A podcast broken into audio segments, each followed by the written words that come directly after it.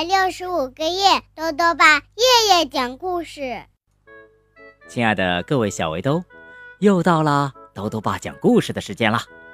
今天呢，豆豆爸继续讲《花格子大象艾玛》故事系列。今天要讲的故事是《艾玛和风》。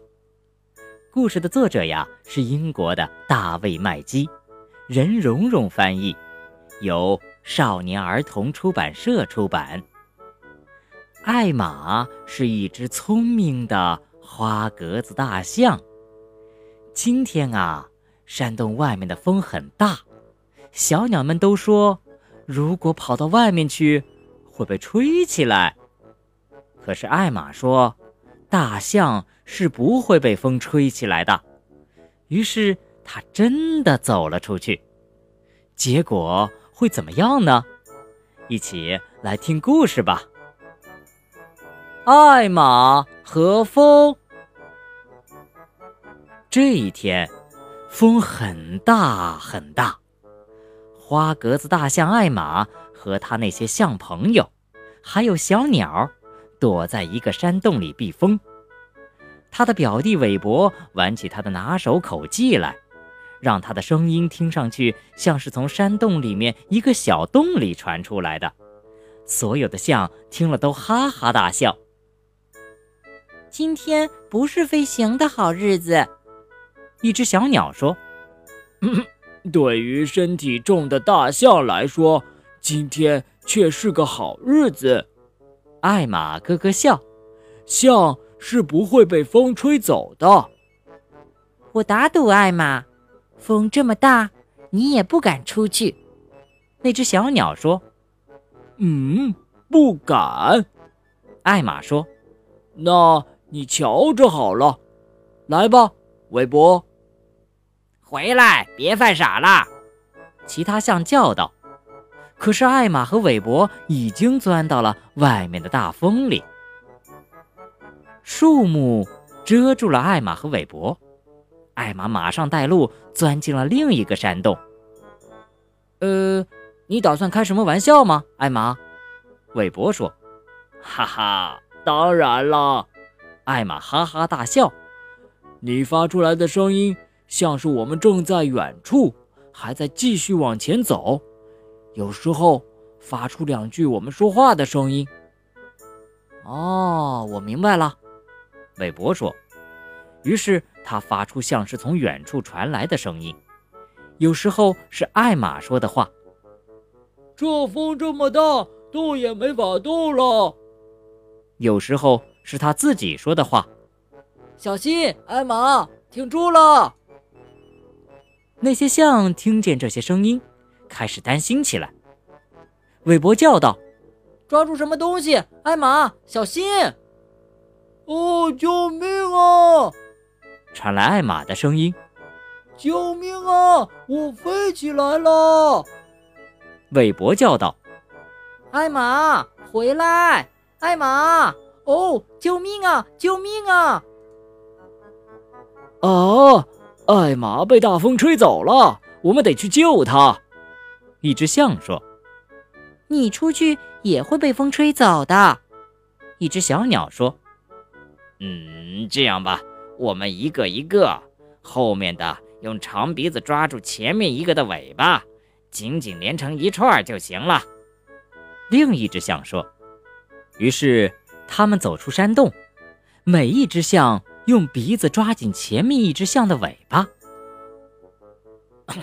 看他们，艾玛说，他们看上去真逗啊。回去，你们会被风吹走的。韦伯叫道：“那些象马上说起话来，但由于鼻子抓住东西，他们的声音听起来怪怪的。”“啊啊，我们上当了！”“呃，这两个坏蛋！”“哦，那是艾玛和韦伯的恶作剧啊！”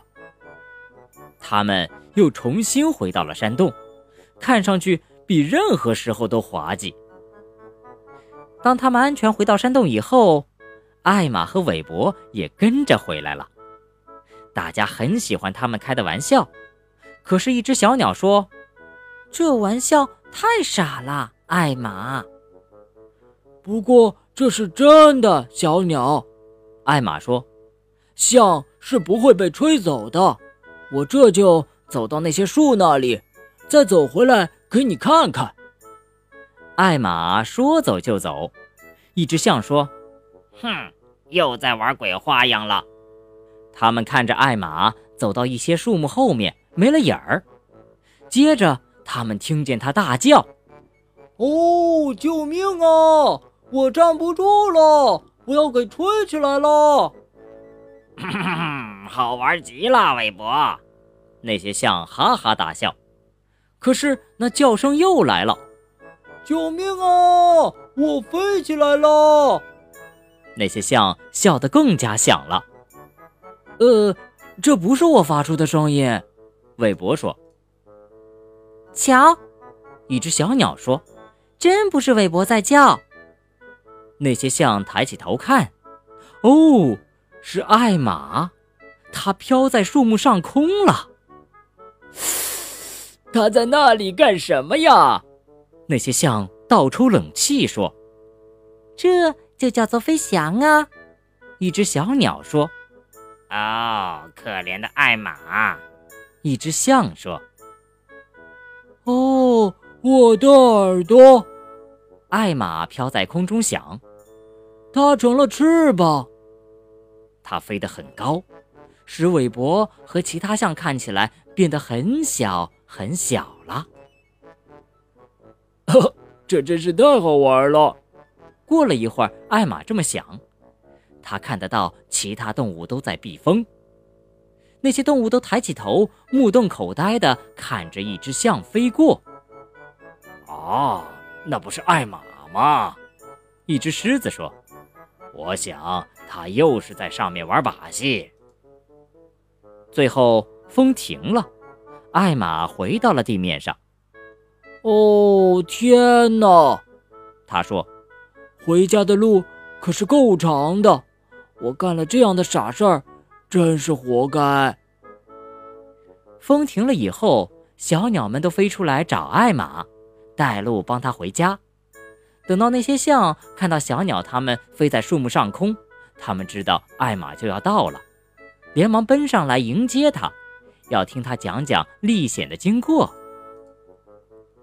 你错了吧，对不对，艾玛？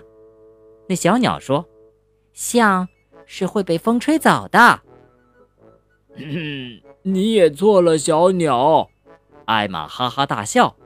今天是飞行的可爱日子。好了，小围兜，今天的故事讲完了。风会不会把大象吹起来？这对于艾玛来说啊，是个新奇的问题。所以呢，他就勇敢的去尝试了。豆豆爸还想问问小围兜，你对什么样的事情感到好奇呢？你会愿意去做吗？如果想告诉豆豆爸，就到微信里来留言吧。要记得豆豆爸的公众号哦，查询“豆豆爸讲故事”这六个字就能找到了。好了，我们明天再见。